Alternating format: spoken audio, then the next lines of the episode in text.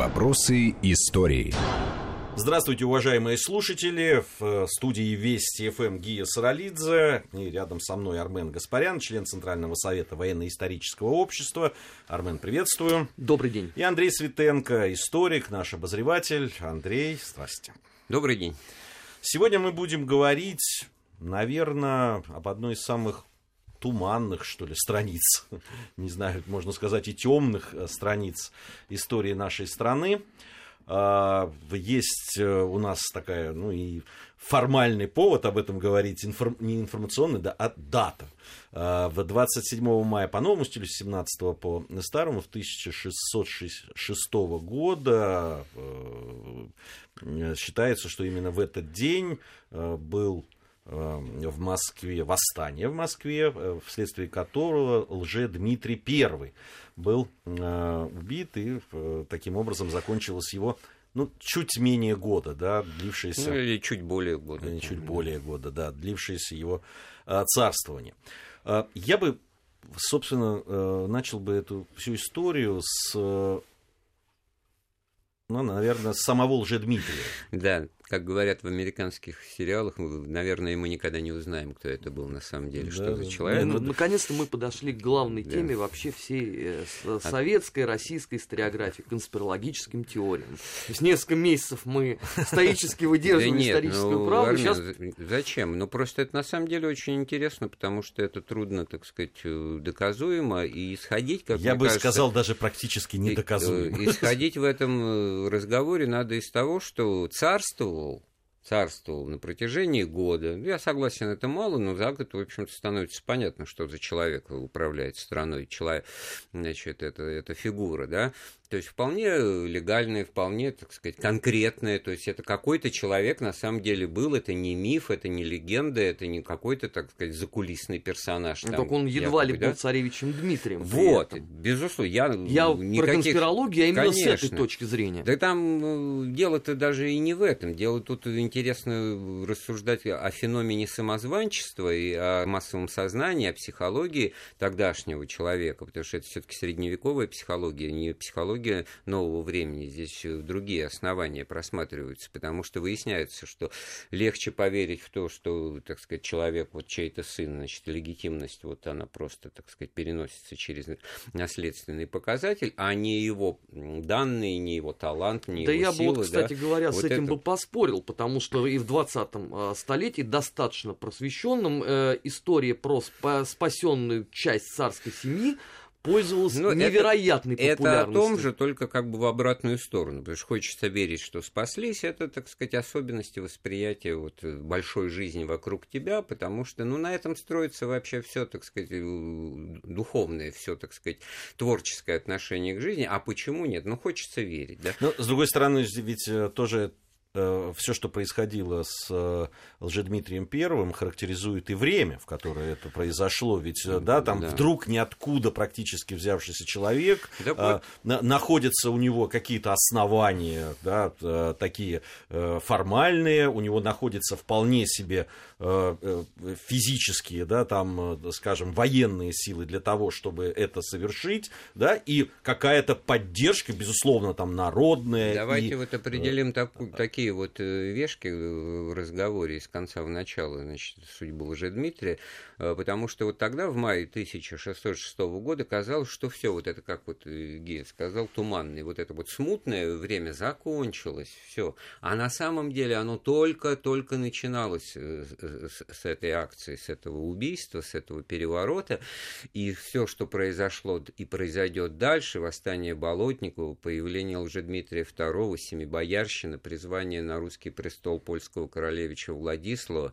вообще, так сказать, э, расстройство, Дмитрий расстройство государства, де, де, деконструкция, да, появление первого ополчения, потом второго, и вот только в 1612 году с именами Пожарского и Минина связанные, так сказать, действия освобождения Кремля уже отсидевших там поляков, вот вам, понимаете, вот бездна как раз разверзлась в мае 1606 года, хотя тогда москвичам казалось, что они э, как раз ставят точку в, это, в этом разброде и шатании, хотя за год до этого встречали с ликованием, значит, отряды, э, естественно, его лже не называли, его называли Дмитрием, как и полагается, значит. И Дмитрием более, Ивановичем. Да, Дмитрий Иванович, и более того, если бы там сложилось по-другому, а вообще это могло сложиться, могло, если здесь вполне допустимо, он был молод, он был деятелен, он, так сказать, и так далее, и так далее, то про царствие он там свои 10, 15, 20 лет в истории России было бы вот царствование Дмитрия Ивановича, все, все нормально, без всяких лже. В этом смысле нельзя говорить о том, что это прерыв, прерывание, так сказать, российской государственности, его воцарения. Хотя это огромная проблема и историографическая была в дореволюционной России, потому что, ну как это все воспринимать, самозванец, не весь кто, непонятно, что за человек. И в советской тоже, потому да, что... Да, она это... и сейчас и в российской. Ну, да, ровным счетом никуда не ушла, нет потому отнош... что... Нет отношения. Если по вешкам вот тем самым пойти, так все-таки э, что это за человек? Вот что о нем известно, ну, может быть, доподлинно? Ну, там сколько народу, э, на самом деле, да, столько сложилось версий. А, потому что вот Андрей совершенно справедливо заметил, что вот это, по сути дела, такой главный, очень сильный, э, привитый и ничем не выбиваемый миф о том, что убили самозванцы, и наконец-то закончилась русская смута. А то, что она закончится там ровно там, через это 6 лет... современники думали. Вот... Э, это никого вообще не волнует. Можно сейчас вот выйти на улицу и опросить людей, они все скажут одно и то же. Но я поспорил бы Но... с тем, что это вот прямо вот начало смуты. На Нет. самом деле именно Нет. начало чуть раньше, и именно Нет, начало им, этой именно смуты вот позволило убийство, э, убийство лже Дмитрия Первого это конец первой русской смуты. Это как вот 9 мая 45 года, конец Великой Отечественной войны это вот абсолютно э, у всех отложилось в голове. Но, ну Но вот на вопрос, совсем... кто этот был человек, вы получите там 25 разных точек зрения. Каждый вот будет ссылаться на то, что он когда-то слышал по телевизору, или в лучшем случае что-нибудь у кого-то прочитал. Там все будут немцы, э, шведы, поляки, поляки. А, русские летописцы, о которых, может, даже никто не подозревает, потому что у нас сейчас еще ну, есть давайте... ноу-хау этого сезона, кстати говоря, это версия истинно православных христиан. Она может вообще не иметь никакого отношения а, к подлинной истории, но она будет, и если вам когда-то об этом расскажут, то это будет новая такая очень сильная формулировка. Так вот, давай вот э, цепляясь за, за последний тезис э, о, о роли церкви, да, вот э, ну, так вот э, максимально обостряю, вот этот вот партийно-политический компонент, вот условно Ну, тогда говоря, не было все-таки ну, партийной вот функция, функция, да, да а, значит, легитимизации со стороны церкви, очень сильный фактор, так сказать, необходимый любому политику. Так вот, у каждого самозванца, у каждого царя в этот период был свой патриарх. У Бориса Годунова Иов – которого так, не, не излагаются воцарением э, Лжедмитрия I, и его, так сказать, клеврет в этом смысле становится архима... э, митрополит Игнатий, становится патриархом, его убирают тогда же, вот в июне 1606 года, все, он в Польшу как раз бежит, и, и избирают Гермогена, который был патриархом при э, Шуйском, да, и при, получается, уже Лжедмитрий II, но он, в свою очередь, возвышает свой голос против Семибоярщины, и тоже, так сказать, впадает в опалу, его отвергают. И тогда, значит, четвертый это Филарет Никитич Романов, это отец будущего первого царя из рода Романовых, Михаила Федоровича. Вот э, четыре, как бы у нас фигуранта, претендента и сидящих на престоле в это, за это четырехлетие, и четыре патриарха, получается, меняют друг, меняют друг друга. То есть у каждого, у каждой политической силы в этом смысле есть э, своя, так сказать, защита. Ну, опять своя, же, да, если сказать... вот продолжаете там разнообразные мифы про Лжедмитрия, можно же вспомнить, что а, по некоторым данным от одного из шведских очевидцев, он вообще был монахом. То есть он с этой точки зрения сам себе мог быть, сам себя мог окормлять, если вот правильно так говорить. Ну, то, что, вот, э, понимаете, как бы в чем дело? Вот давайте все-таки попробуем с точки зрения восприятия современников порассуждать. Ведь смотрите, тот же патриарх Иов, церковных амвонов, э, значит, и вслед за ним, значит, э, священники во всех церквах, при первых известиях о появлении вот этого самозванца, о том, что он какую-то силу представляет, и его намерениях становится известно, начинают рассказывать, что никакой это, конечно же, несчастливо спасшийся царевич Дмитрий, а беглый чернец-монах чудового монастыря Григорий Отрепьев, так сказать. Вот эта версия, она вбрасывается, то есть прочтение, кто он. Вот, пожалуйста, мы ответили, так сказать, доминирующее, кстати говоря. И что в восприятии простого прихожанина, простого русского православного? А откуда знать Нет ни телевидения, ни, ни, ни газет, ни картинок. Откуда вы знаете, что где-то там, значит, в Сандомире, где-то на западных рубежах России, да, мы слышим, что там появляются э, какие-то отряды э, якобы Дмитрия Первого, что этот вот Дмитрий не Дмитрий, а именно Григорий Отрепьев. С какой стороны? Вот, вот уж точно тогда вот решают. Обратный эффект вот такого Потом это именно официальная версия, да, это важно. Вот это официальная версия, базирующаяся, имеющая, она, кстати говоря, самая, что называется, проработанная, и многое объясняет в том, что из себя этот персонаж представляет. Он был знаком, так сказать, с политическими делами на Москве, он, он ориентировался вообще, так сказать, что называется, э, во всех именах, фамилиях и раскладе политических сил. А тут, э, и, и это вполне мог сделать, быть Григорий Отрепьев, но вот именно указание на него оно, конечно, умозрительно было сделано, потому что путем сопоставления фактов, я так понимаю. Но оно сработало как раз против официальной пропаганды. Но, с другой стороны, а, в эпоху Средневековья, когда нету, по сути дела, института масс-медиа, это вполне э, момент работал. Он, кстати говоря, работал даже до недавнего времени, это в 20-м столетии. А я бы даже не сказал, что работает этот институт, не работает, все равно, так сказать, есть некое, так сказать, нерв настроения момента, когда вот, знаете, вот, ну, просто параллельный пример из истории более, так сказать, близкой Первой мировой войны, когда, значит, в какой-то момент начали все думать, что предатели в Зимнем дворце, которого кабель, да, и вот Александра Федоровна, она все передает императрице вот, значит, в Берлин. И попробуй это делать как-то опровергни. В этом смысле вот не просто на пустом месте возникла такая, так сказать, Нет, надежда, но они взяли да? ее из возможной его переписки с Сигизмундом, при этом там тоже не утверждается, что это именно Григорий Отрепьев. Я хочу просто сказать, что действительно мы можем много говорить по поводу того, что вот на пустом месте что-то рождается, и очень трудно с этим бороться, когда не требуется аргументов. Надо просто знать. Три неурожайных подряд года начала 17 века. Это голодомор фактически. Через три, к 1603 году э, в России значит, э, просто голод.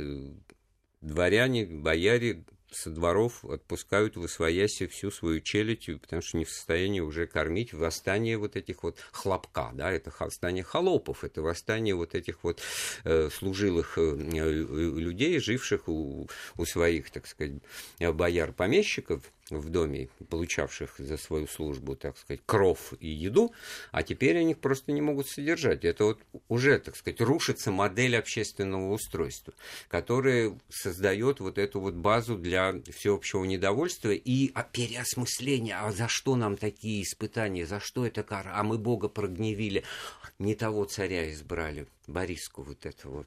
Вот он тогда вот, вот обманным путем сел. А ведь помните, ведь как было же, было же у царя Ивана Великого-то младший сын в Угличе жил, да, Дмитрий. А тогда вот, и, вот 15 лет к тому времени уже прошло, так подзавали. А вдруг он, значит, вот что-то тогда была смута, тоже непонятно, убили, как Нет, ну так там убили, при этом же еще было официальное, да? ну, как бы мы сейчас сказали, Ой, официальное правительственное заключение, э, комиссия Василия Шуйского, ну, опросив там десятки свидетелей, вынесла 150, вердикт, да. что это вот отде... вроде бы отдельная история, но очень показательная к нашему разговору. Не, ну она тоже... вот это как раз то, что, мне кажется, очень... вот, то, о чем Армен говорит, э, э, вот сам этот вердикт, который был вынесен, он был настолько неправдоподобен. Ну, он диковат нет, нет, нет. с любой точки зрения, потому что а не почему очень... вы решили, что он диковат? Ну, потому что а, а, человек... А... Это все напоминает, вот это, извини меня, э, э, это напоминает анекдот, что упал на нож и так 10 раз. Вот э, примерно так, играя в тырку, маленький, ну, значит, а, Дмитрий... А, испытал удар. Удар, да. А если эпилептический... да, что и человек страдал нож... эпилепсией, у него были постоянные припадки неожиданные. У него был специальный штат, э, значит, слуг, То есть, который... вот если бы вы тогда жили, вы поверили бы, Андрей, правильно? Так а нет, вот я с Арменом вряд ли. А почему? Потому что вы не хотите принять во внимание, что речь идет о больном ребенке, о, о пьяном зачатии, о, о человеке, который... Нет, мы все это понимаем. Андрей, мы все это принимаем. все равно, вот представить Вопрос себе... остается тот же самый. А, кто дал больному ребенку нож?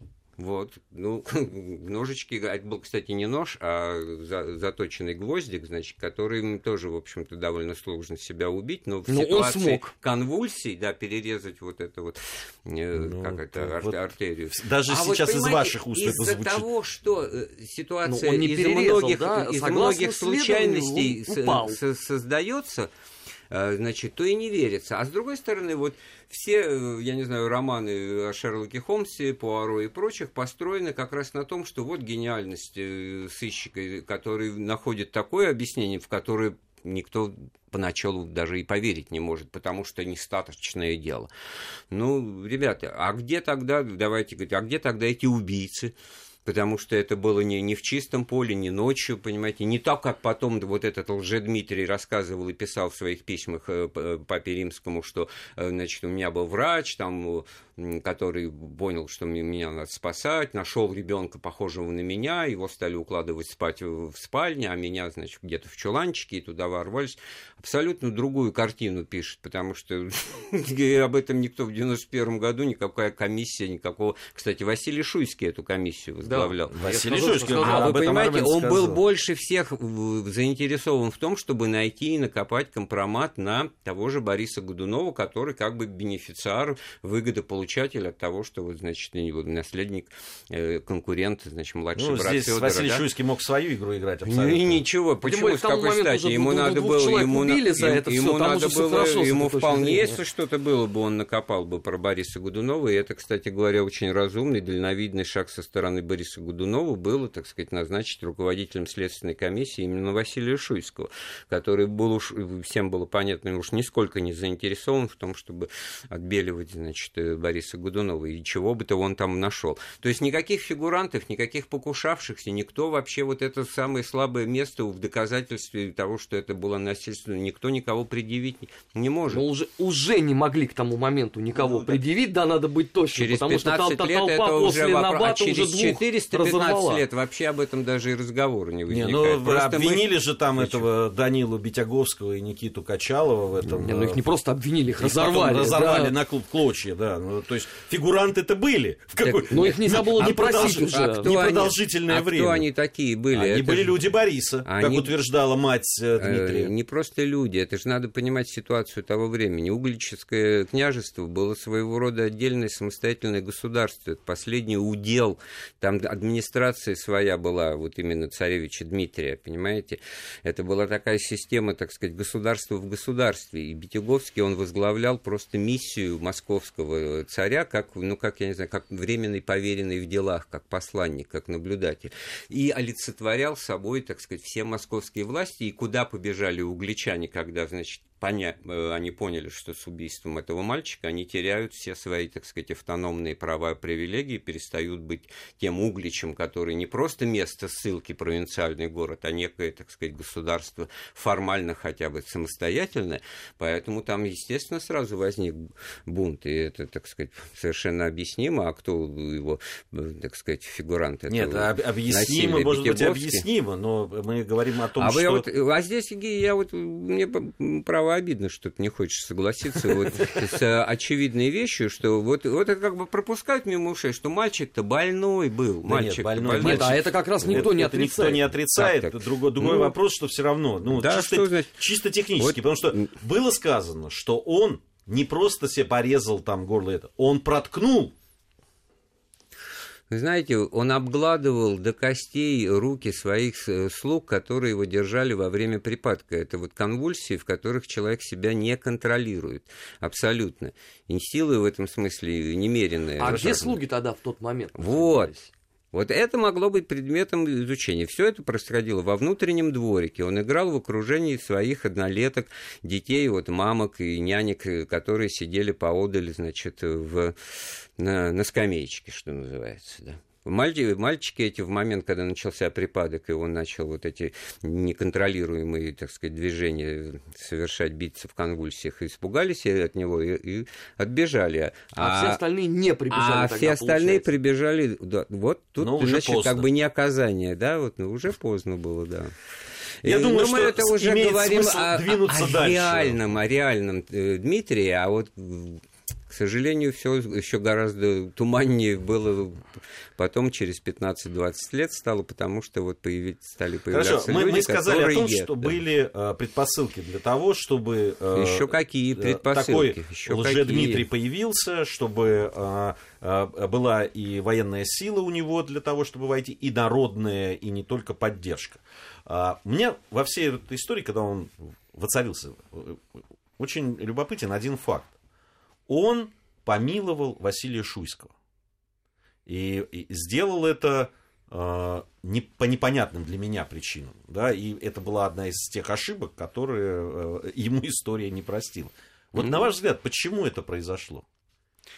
Но мне кажется, вообще действия и политика Дмитрия, это ведь говорит о Дмитрия Лжедмитрия... Извини, Андрей, это ведь говорит о какой-то внутренней уверенности этого человека. Ну, конечно, мне кажется, безусловно. Ну, а человек внутренне понимал. неуверенный в себе не приходит к власти. Ну, давайте как бы не будем себя не, бывает, бывает. То есть где-то он внешне уверен, а внутри, ну, внутри как, как правило, чуть... нет. Именно, Но... именно внутренний, очень Че... сильный такой стержень, э, вот такой вот Но сильный человеческое и... начало дает возможность тебе прийти к власти. Сколько, согласись, Армен, есть случаев, когда очень сильный человек приходит к власти и начинает зачищать поле вокруг. Да, все, кто каким-то образом вообще когда когда-то имел отношение там либо к заговору против него, либо вообще противостоял, да, эти люди моментально... А ему э, с этой точки зрения не надо. Он чудом спасшийся. Это как вот, я не знаю... Ну, то есть там... он верит в это? Но это вот для, а, ну, условно, ему, для любого случае, человека, да, это как роли-то знак Божий, надо. да, особенно вот э, очень сильное чувство религиозное тогда-то, да, ну если вот в 20 веке это работало, ну представляем, да, что там было в 17 он чудом спасся. Ну вот э, там же была вот впечатляющая церемония признания, значит, и встречи, и, так сказать, объятий, слез в присутствии тысяч людей, значит, вот Лжедмитрия с его матерью, ну, то есть с настоящей Марией Ногой, матерью Дмитрия Царевича, да, которая в селе Тайнинском жила, вот он туда приехал и подчеркнуто прошел обратный путь, значит, пешком сопровождая э, не карету тогда еще не было, значит, а повозку, в которой ехала, значит, э, Мария Нагая, значит, э, стоял на коленях, все, так сказать, все, так сказать, точки здесь, э, все, значит, вот ну, эти вот ловушки, так, ну, а кто же не... Мать родная, родная мать, значит, говорит, что это ее сын. Все, так сказать, каких вам еще доказательств нужно, да? Потом она также примет вот и скажет Лжедмитрия II, да. Это, это в ответ на то, почему он там Василия Шуйского из опала вернул. Он и всех Романовых вернул. Он всем дворянам повысил, значит, жалования денежные дачи. Он, значит, начал, так сказать, дополнительные земельные наделы раздавать но при этом он же еще отменил кабальное холопство. Это все равно, как, я не знаю, ипотечный кредит отменить. Вы... Валютный. Это кто? Да, да какой вы еще тут сомневаетесь, что это Дмитрий? Да пошли вы, значит, это действительно вот ждали-ждали и дождались. Это очень важное было дело. Политикой определялось. А политика была, ну, популистская, конечно, на первый взгляд, но она, в общем-то, как авансы были выданы совершенно четко вот за год уже.